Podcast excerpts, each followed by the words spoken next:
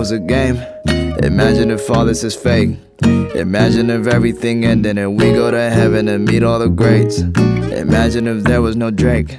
Imagine if there was no Wayne.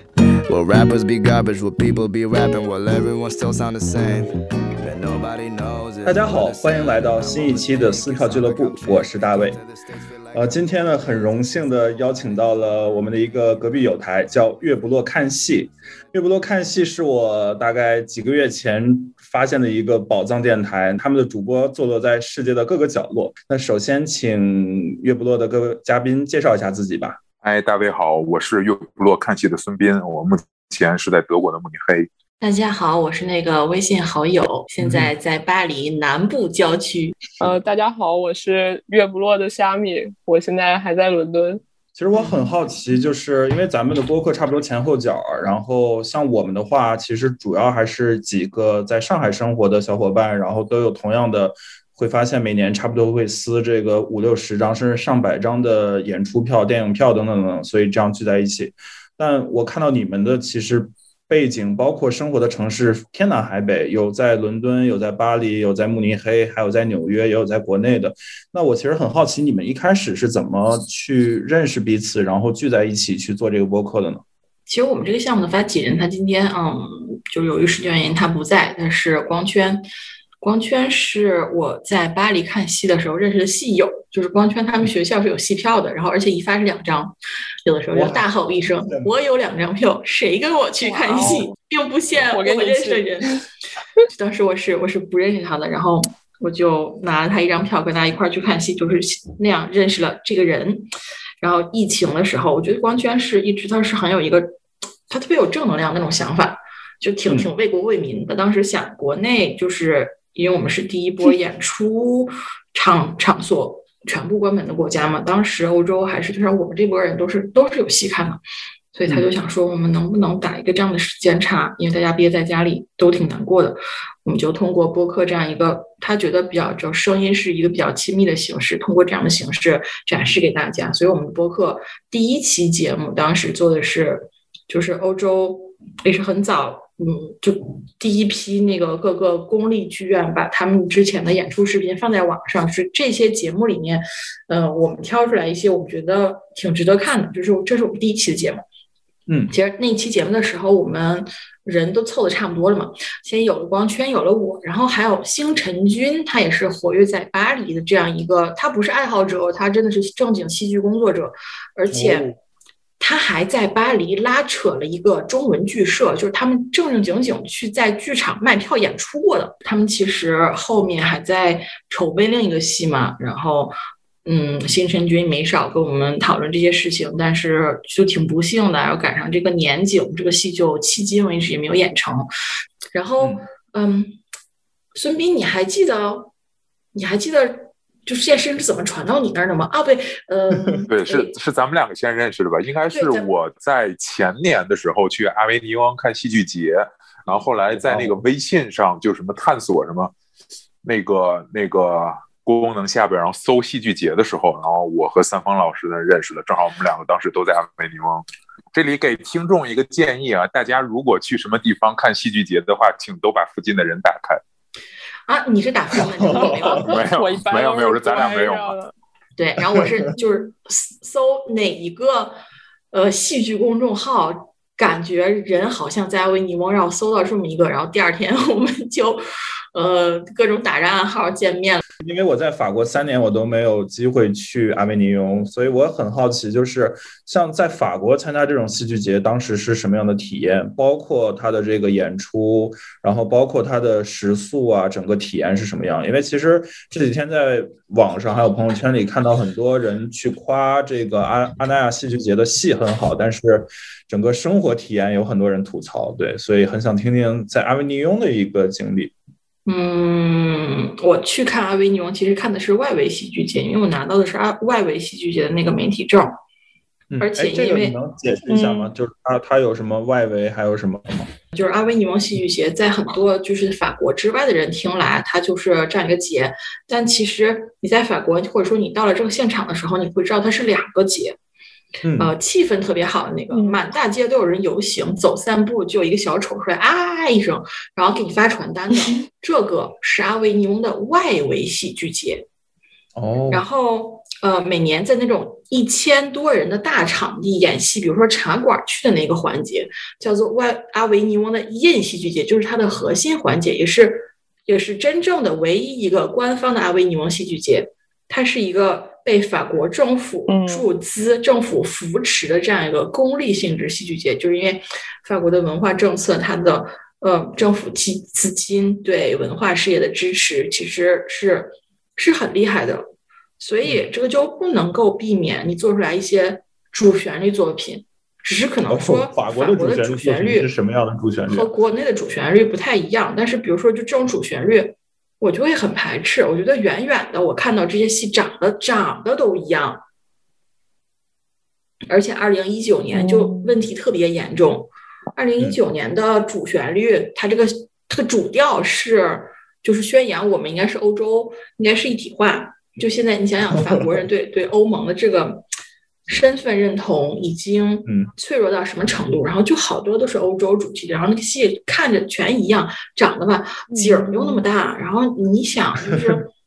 都是那种国家资助起来的白人老男性导演或者白人老男性艺术家牵头的项目，都是千篇一律。我不太赞同，就是嗯，当然我也不知道是不是每一届就是差的有点多，但我觉得艺术总监是一样，应该主就是他的主思路是一样的。我是一七年和一八年去的阿维尼翁，然后因为他们每一届有一个既定主题在那儿，然后所以艺术总监他自己挑戏有他个人的品味在。所以他嗯最后其实和梦岛那个阿那亚或者乌镇差不多，他们自己挑戏，最后不可避免的就会有一种趋同性。但是其实印的戏剧节就还挺在乎，就是现在不是到处都很在乎，就是多元性，然后多民族性以及各种种族取向平等、性别平等，然后。所以他们其实已经很注意的选戏的时候，在选了不同国家的，就是也包括很多的非法语系。比如我去的时候，我当时有看了，呃，法国当然是主要的啦，然后讲法语的，比如比利时或者是什么加拿大之类的，但是加拿大人不太来这么远。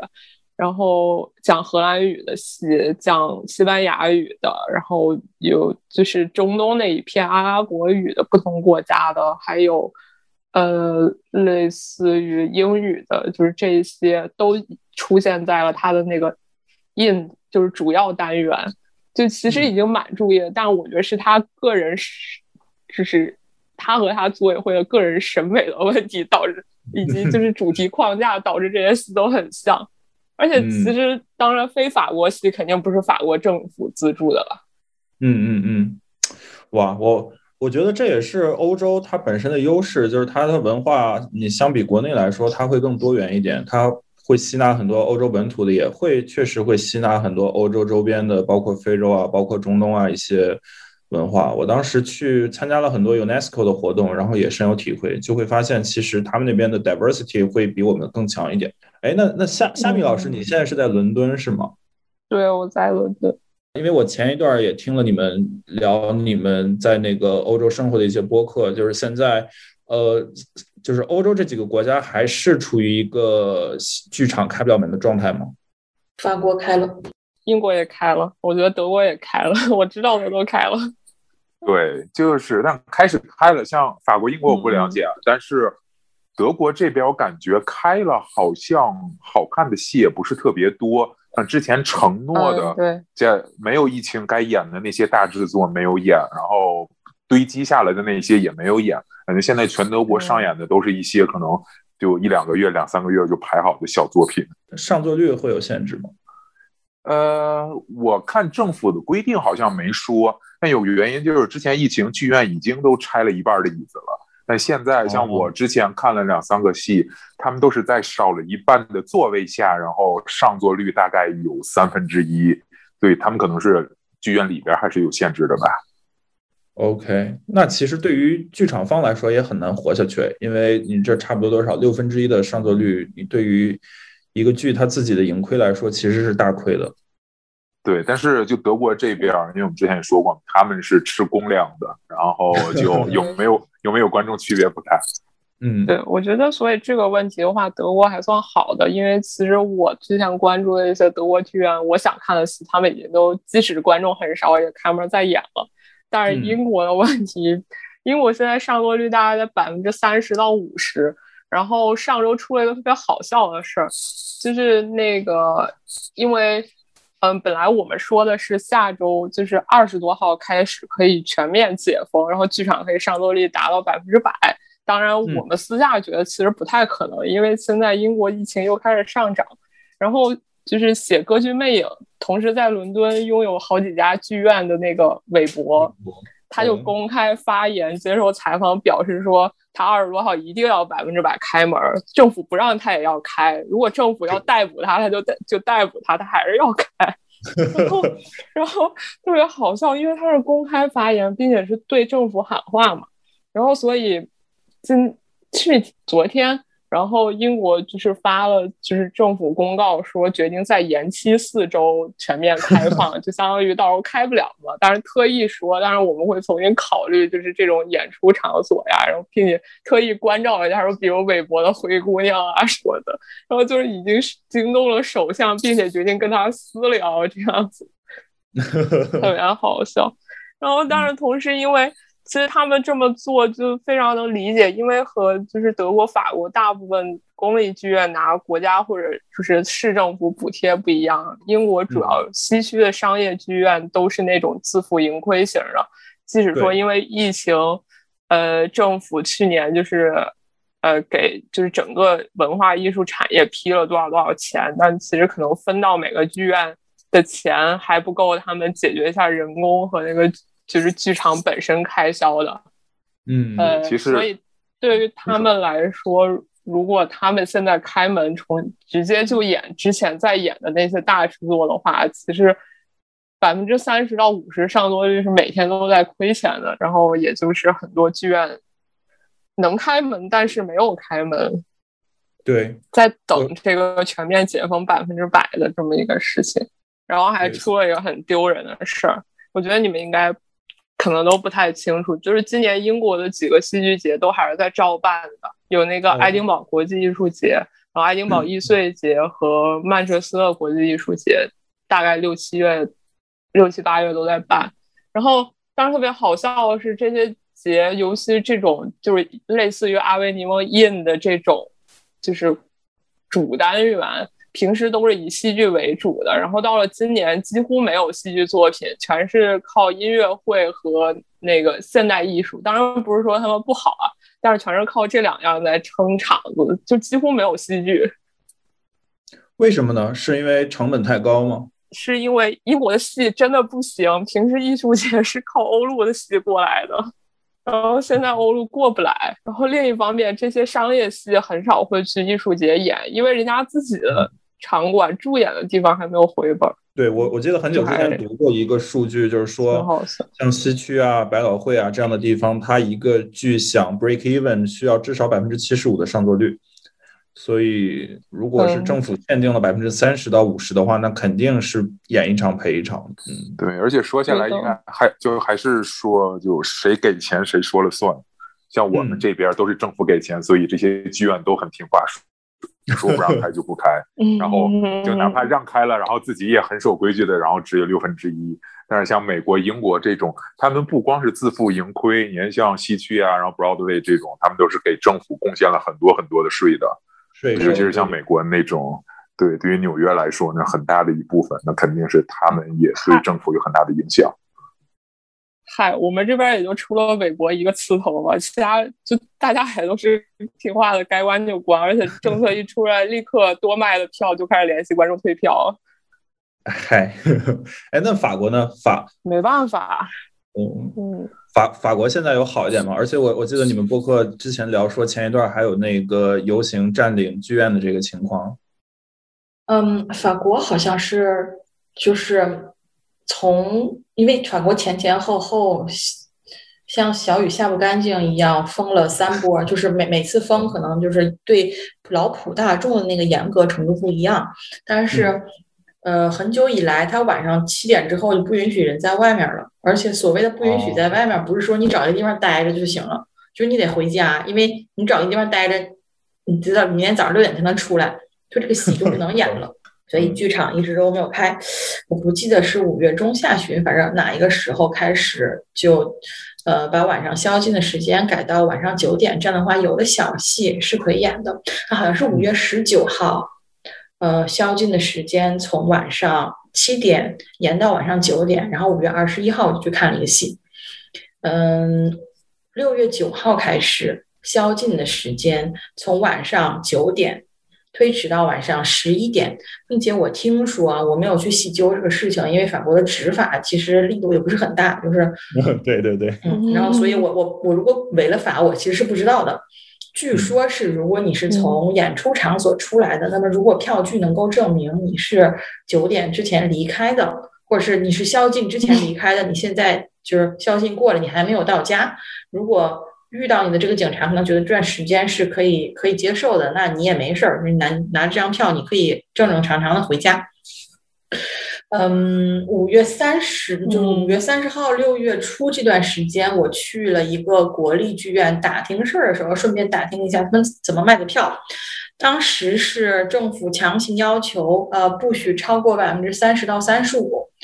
所以说，当时那个国立剧院是一个一千二百座的剧院，然后他卖票卖的就就就就就挺紧张，而且这个戏呢又是之前正常排的，就有好多人都订了票了。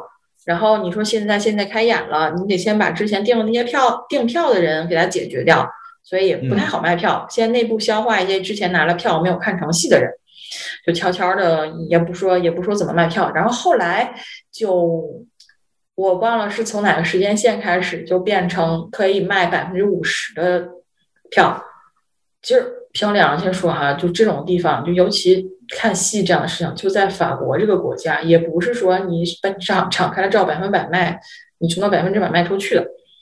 对对对对对。所以，所以我觉得，哎，不知道怎么说。然后五月二十七号我去看的那场戏是在一个六十人的小剧场，然后要买百分之三十的票，当天就十八个人，正正好好十八个人去。然后演员演完了，谢省说谢谢大家今天晚上来这么多那个。就就是我想说的是，呃，能用的名额我们都用上了，我们谢谢大家。感觉 我们刚刚聊的那一趴更像是一个忆苦思甜，嗯，因为 还是疫情导致，其实。欧洲大部分地区还是没法让这个剧场正常化。既然好像现在欧陆没有什么太值得去一看的东西，要不我们追一下过去的一些看戏体验吧？就是大家能不能分享一个自己的最什么什么的看戏经历？它可以是比如说最意想不到的，或者说最惊险刺激的，或者说最夸张的。我想，反正大家我们都看过很多很多的现场，然后看过很很多的戏剧作品，总。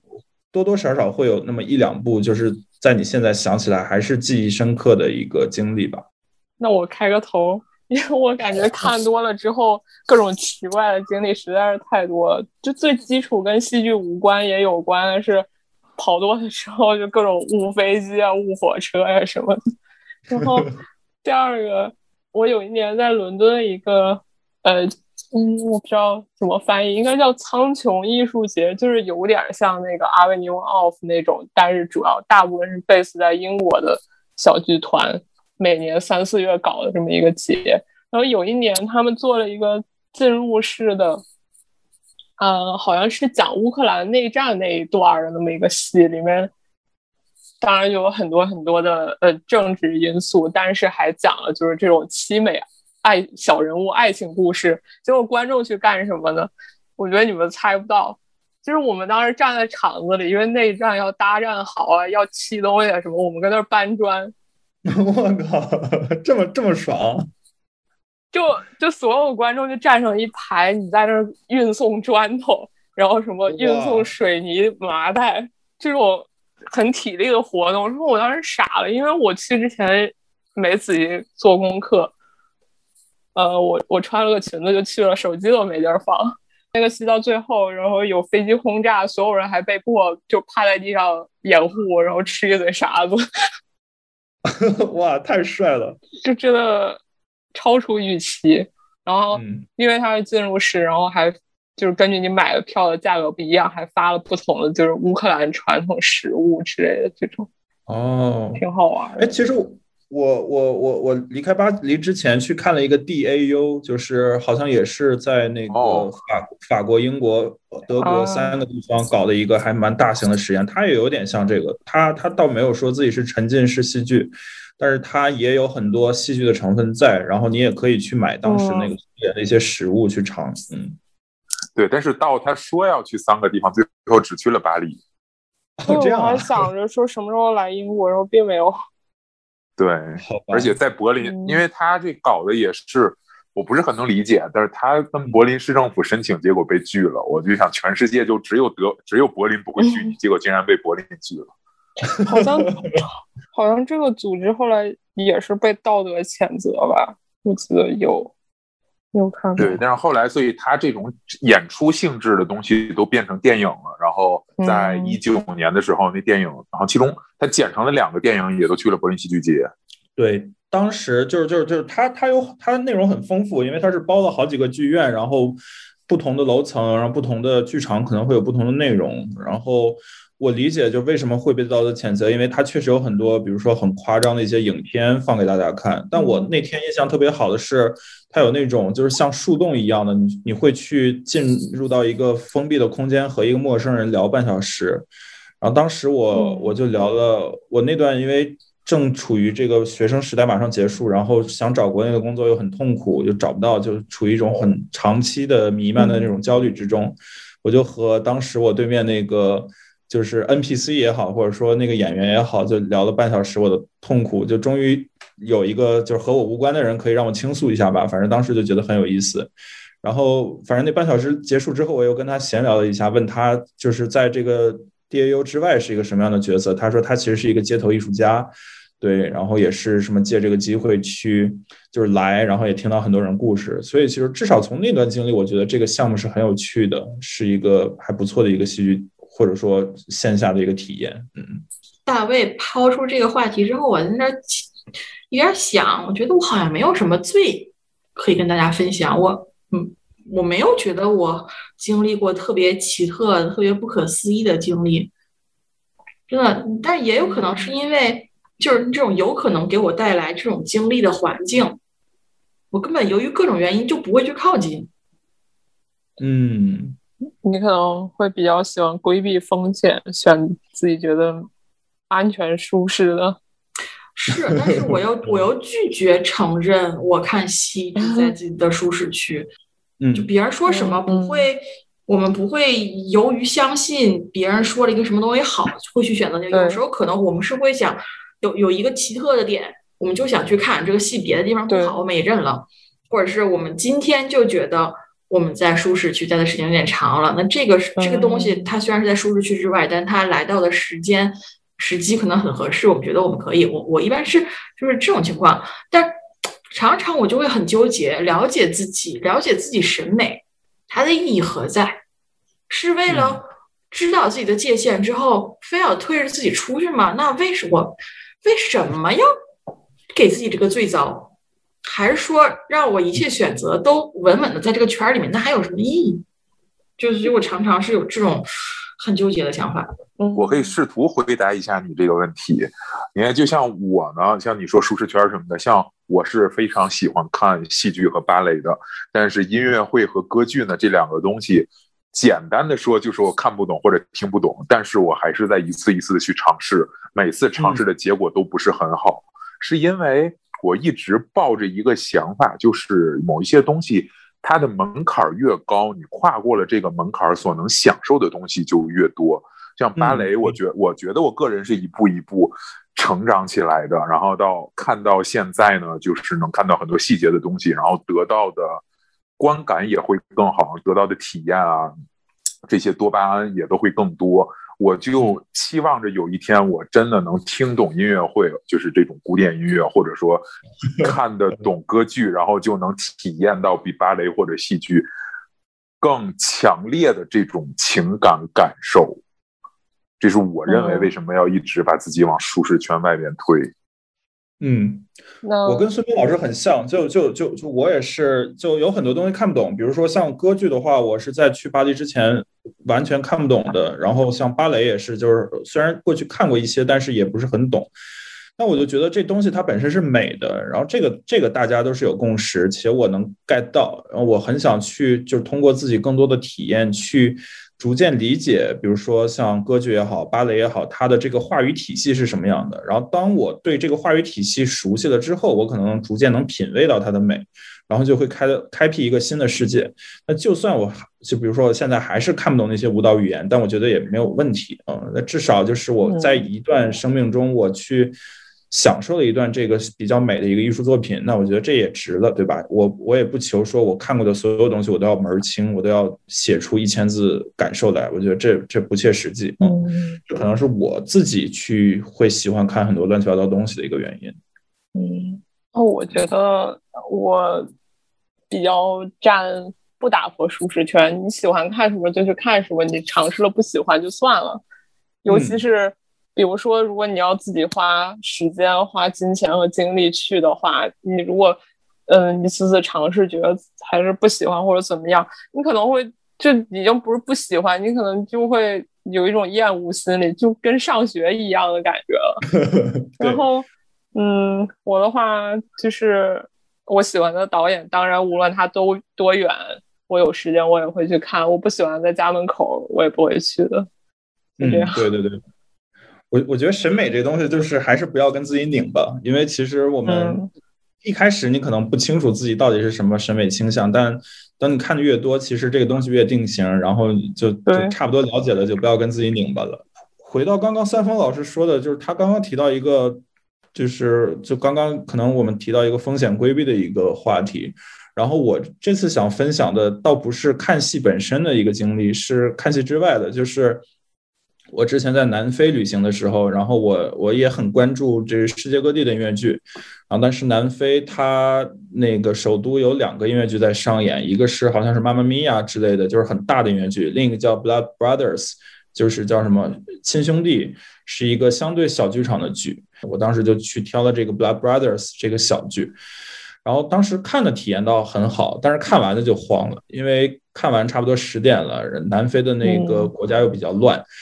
然后我们几个就在那个 剧场里发现，我靠，回不去了，怎么办啊？然后那时候 Uber 也还没有出现，就根本不知道怎么叫车。我们就在那个剧场的大堂去去，就是就是就是发慌。然后等着等着等着，那个剧组演员都出来了。然后一开始以为我们是堵门的呢，后来发现，哎，不是，只是几个，只是几个愚蠢的游客误闯到了他们的这个演出。呃，然后其中一个人就问：“你们住哪呀？”哦，我记得很印象很深刻，是那个差不多男二号，一个黑人的瘦瘦高高的一个男演员，呃，然后我们就说我们我们住在港口附近，我们来看剧，但是回去打不着车了，然后又有点害怕安全，能帮我们叫个车吗？然后他就说得了，我直接送你们。他把我们送到了那个其实还蛮远的，差不多十几公里的一个就是我们住的地儿。然后路上就和他聊了很多，就比如说他是怎么选择成为音乐剧演员的，然后他也讲，比如说南非的整个音乐剧市场一开始也是就是国家扶持，所以有很多那种大的剧，后面国家慢慢退出了商业化引进来了，就发现很多那种大的剧场就撑不下去了，变成了像这种像妈妈咪呀那种大剧和他们这种小剧场的剧差不多就是并行的一个状态，有一部分还是国家养着，另一部分自负盈亏这种。然后同时，他也讲了很多。他作为一个黑人，其实他早年也去德国去尝试过做演员，但是他说在德国受到很强的种族歧视。当然，我不了解德国，我不知道德国现在怎么样。反正当时他给我们讲了很多很实际的例子，比如说，同样参加 audition，那他就会会受很大很大的歧视。然后比如说在剧组里别人欺负他怎么样，然后最后反正也是待了两三年，觉得没有什么意思，又回到南非去继续做演员。总之那那一段经历是让我觉得看了这么多演出，但唯一一次是结束之后和这个演员发生了就是角色之外的一个互动，而且是等于看到了另一种非常非常不一样的，就是身在国内或者说包括在欧洲可能都完全没法想象的一种生活吧。那个是我自己。呃，观剧经历中一个很独特的一段经历。那孙老师呢？你你之前有你有什么特别想分享的看戏的一些经历吗？对我的经历呢，其实跟这个戏的本身关系不大。然后我这经历是我去纽约看《Sleep No More》的时候，然后当时特别小，就是我对，然后我当时是去那个那个酒店的路上，然后坐地铁，正好边上有一个人，我不是很确定去哪个方向嘛，我就问了一下，哎，这个是不是去哪个方向？然后他说是。然后就你知道美国嘛，都很喜欢那种 small talk，就闲聊，然后就聊起来。正好就被我问的那个人，他也是去看《Sleep No More》的，就我们同一场，然后呢就一起去了。然后他的朋友还放了他的鸽子，所以呢 那两对，所以那两三个小时就是我和一个就刚认识的人一起那样看。这然后这个经历呢，其中有两个让我。特别怀念的，第一个是因为我知道上海也有这个戏，我不知道上海的设置是怎么样。在纽约是，你在里边逛完了两个半三个小时之后呢，它外边会有一个小酒吧，就是它也属于这个戏的一部分。小酒吧就让你等朋友啊什么的。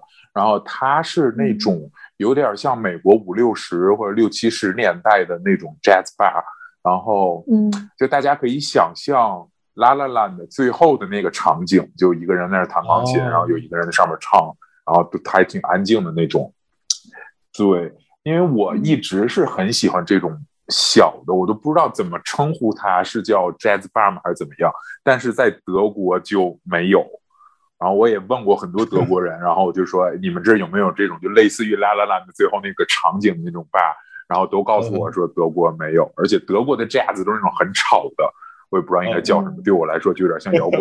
Anyway，就是，我就觉得我找了很多年的这么一个，就是晚上就 go out 的这么一个地方，然后终于让我在《Sleep No More》这个戏里边找到，这是第一，这是第一。然后第二个最让我震惊的就是被我问路和我一起看戏的这个人，他呢是一个编剧，哦，而且也是朱丽叶的毕业的。然后就认识了，后来，然后对，就聊天啊什么的。正好我在那儿就旅游嘛，然后也没什么事儿干。又过了两三天，到那个周末，他说他在家要办一个 brunch，我要不要一起去？然后我就去了。然后 brunch 上，虽然我很多我都不认识，但总感觉是大佬云集。我现在能想起来的唯一一个是有一个人，他是《绝命毒师》的编剧。我靠！哇，对，我觉得这么大的一个，对，这么大的一个制作，然后虽然他可能这个戏有几十，然后上百个编剧，但我觉得也应该是一个很厉害的人。对，整体给我感觉就在纽约，真的是随便碰到一个人都是藏龙卧虎，就这种概率都能被我赶上。哎，其实我我没有在美国看过剧，所以我也很好奇，就是比如说在美国，或者说在欧洲其他国家，他看戏的体验啊，包括你比如说整个买票的过程啊，包括你的看戏氛围啊，或者说作品一些呃类型啊，这个和国内会有很大的区别吗？我觉得每个国家都还挺不一样的。嗯，这个能分享一些你觉得比较就是特别特别奇特的经历吗？我我可以先说一个，我之前在日本看音乐剧，看《狮子王》。然后《狮子王》就是后面很嗨嘛，所以看完之后我也特别激动。然后在那个演员返场的时候，我就疯狂鼓掌，然后特别想喊。但我发现日本的观众特别神奇，他们鼓掌鼓得很矜持，但没有一个人对，没有一个人叫好。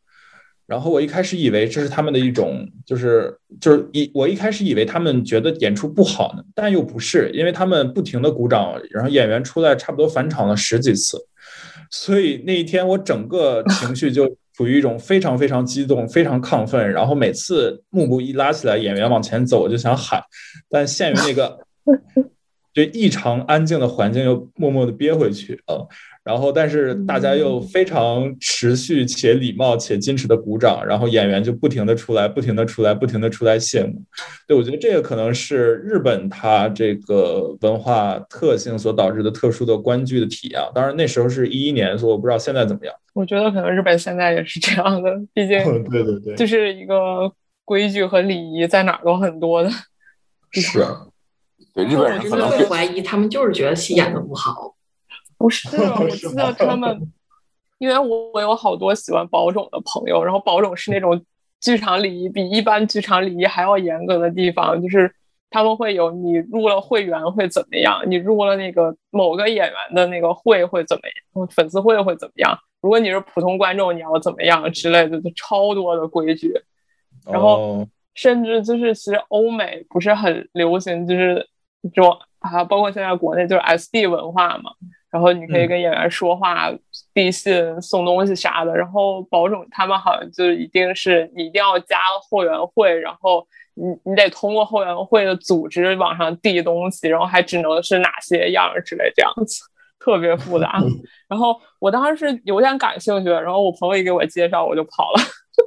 我大概在英国，呃，国内当然算了，然后港台，然后英国、德国。法国、荷兰、比利时，然后还有一些别的欧洲不常见的国家都看过戏。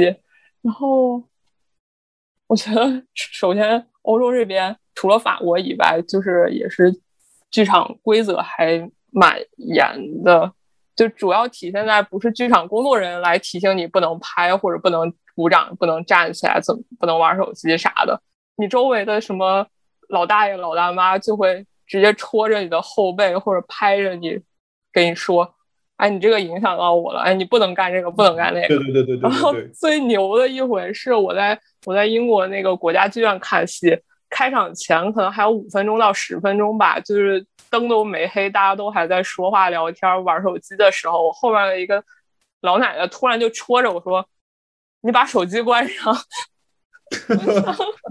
你们还没开演呢，就已经让我关手机了，而且不是剧场工作人员，就可好笑了。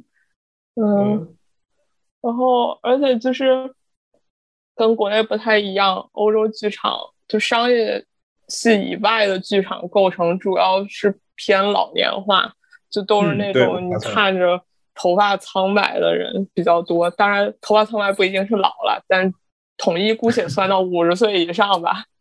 嗯，感觉就是比较有钱又比较有时间的这么一类群体，相比就是割年轻人韭菜来说的话，割老年人没有什么负罪感。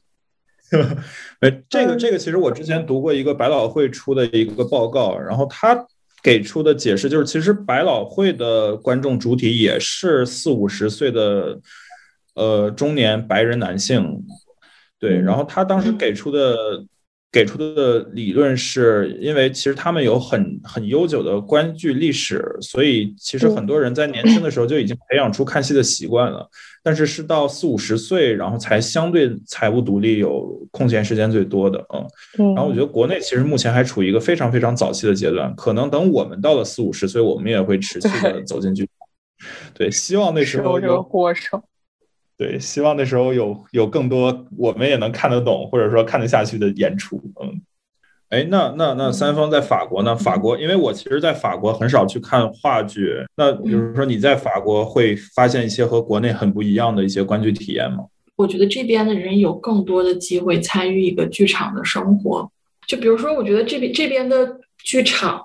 它出现在一个观众的生命当中的方式，不仅仅是某天晚上几点到几点给你演一个戏。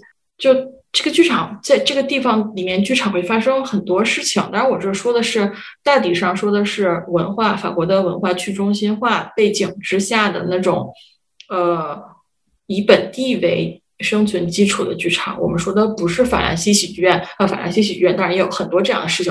我们说的不是巴黎歌剧院，但其实巴黎歌剧院也也有很多。比国内要多的事情，比如说我们家附近这个剧院，我是礼拜六去听了他的那个内部的新季发布会。这个发布会新建了一个楼，里面就是不是新建了一个楼之后，呃，每个部门的人就是会来介绍一下我们部门是干嘛的。嗯，就这种情况，我觉得国内呃国家大剧院好像有这样的事情，其他的我不我不确定有。呃，还有什么事情哈？那个我们有，比如说有这么一个。就是学生可以看的戏，我所所谓学生是初中生、高中生，比如说是学生可以看的戏。那么看戏之前，我先给老师培训一波。你在这个戏里面我要说的是什么？然后你给学生拉来之前，你先可以给他渗透一下什么。看完了戏之后，大家都不要走。嗯，小朋友们来说说你们有什么想法，然后我们这些演员来说一下，我们准备这个戏当中涉及到一个什么，就是可能和你你观众的年龄能够能够产生连接的这样的事情。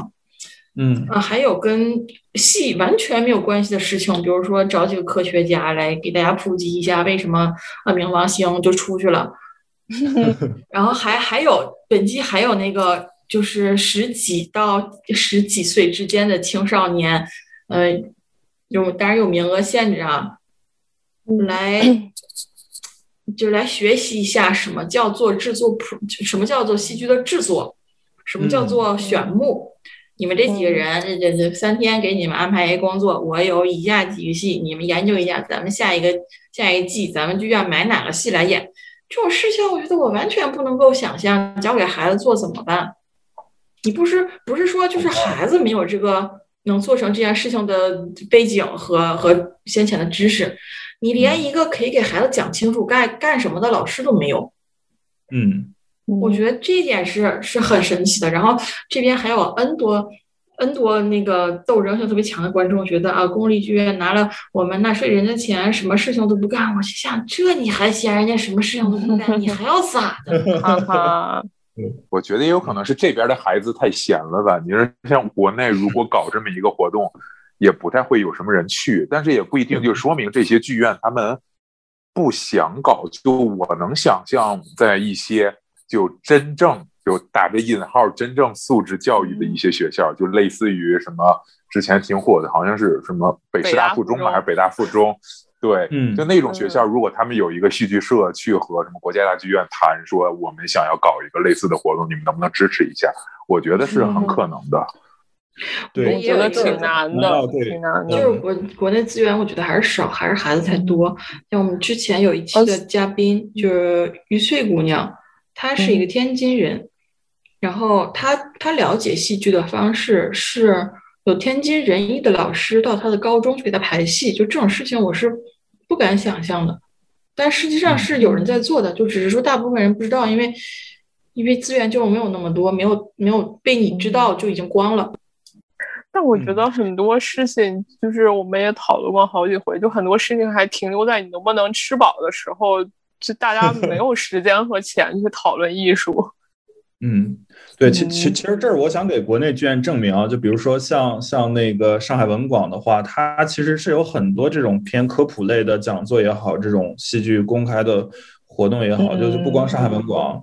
我之前看到很多很多，那它可能不会局限于说只给小孩开，它更多是比如说开开放给全年龄段的，然后哦还有像上剧场，对大家需要去用积分啊，或者说就是呃主要都是免费的，然后去去换一些这个参加的名额，而且我觉得国内更先进一点是，它很多这种课都是。直接通过比如说 B 站啊或者其他的一些直播平台去直播给全民的，就只要你有兴趣的话，你是可以在这个时间段去接收到这个信息，并且如果你现在没时间的话，你也可以后续在网上去看到他的视频。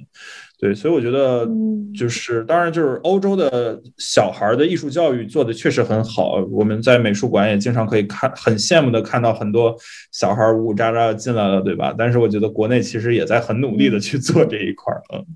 呃，就说到，其实我对国内怎么看戏、怎么买票，好像也不是很了解。我在国内加起来可能也就看了不到十部戏，然后给我的一个感觉吧，就整体的感觉是在欧洲，我觉得如果我付出了时间，我就可以用更少的钱看到更好的戏，或者买到更好的座位，因为就这边。欧洲很不发达嘛，所以有的时候他出什么 活动啊，或者一个新戏上线，他在网站上更新之后就没信儿了。所以呢，每周都要自己去这种十几个剧院的官网去一个一个搜，一个一个的看。然后，然后你是第一个的话，那你就当然就能买到最好的座位。但是像国内呢，国内第一个是就想看戏的人太多，然后第二个呢是这些剧院啊或者这些。卖票的场所都太集中，比如都是大卖，然后他都会推这些票，所以哪怕你是一个很热衷、很愿意在这上面花时间的人，可能你和一些就就怎么说，就随便拿手机一看的人，然后能同时得到卖票的信息，那你买到好票的几率就低了很多。对对，就感觉嗯，就只能多付出钱了。我记得仁义还有就是戏剧谷，还有就是上海的很多剧院，他们有那也有就是类似于国外这种日票夜排的活动。然后我看我有朋友什么提前一天就过去仁义门口排队，为了买八十块一张的那个惠民票还是什么。然后呃，还有一个点让我觉得很很，我我暂时不知道我应该怎么理解。反正就是我我刚来的时候，有的戏我在官网上面搜，它就没有票了。然后就有人跟我说。没有关系，你打电话去买没有关系，你去网上去排队。我说人家说没有票了，我打什么电话？然后他们说是这个样子的，呃，这些是公立剧院，公立剧院的任务它是要为人民服务的。有人不会用网怎么办？呃，所以就是所有的剧院都有百分之多少的票在网上卖，网上卖没了，你在网上买就买不着。但是网上卖没了，你打电话去就可能还有。打电话没了，你可能人去了。就可能还有，嗯，我觉得这些点就还挺可贵的。有好些个，好些个可能说被被数字生活排斥在外，尤其是些老人。为什么老人多？因为真的这些剧院就是给老人的服务做的可到位。而且有的剧院，我觉得不能理解的是，在网上买票让我交三欧手续费，挂电话买票就买了。啊，那我们这就一视同仁，你网上带电话都得交手续费。嗯，对，其其实我觉得这边是，嗯，这这个是英法的很大的不同。就法国还是一个偏公立为主的一个市场，但是英国是一个纯，也不能说纯，就是主要还是这种市场竞争格局下的。所以我觉得，然后国内的话，某种程度上会和英国更像一点。嗯嗯，那大卫老师最近有什么要看的戏吗？我最近。呃，我我刚刚看完《永不消失的电波》，然后我下两周会去北京看呃一个叫《我是月亮》的一个话剧啊。哦，那感觉我们今天也聊了挺久的，要不就等大伟老师看完，期待我们能有什么新的元素再聊吧。好呀，好呀，好呀，那那也祝你们在欧洲生活开心，早日能重返剧场，多多的重返剧场。谢好的，好的，多谢。That our candlelit dinners will all just be reheated through. Our quarrels and disappointments just get repeated too. Well, I've packed our bags. I know I should have consulted you. But pretending to bargain would have only insulted you. So do just as I say.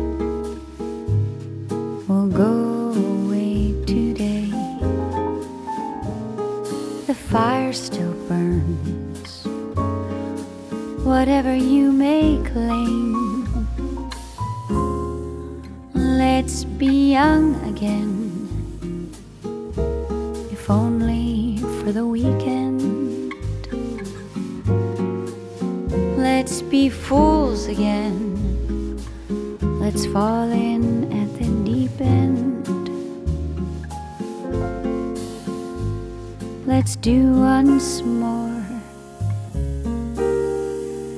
all the things we did before.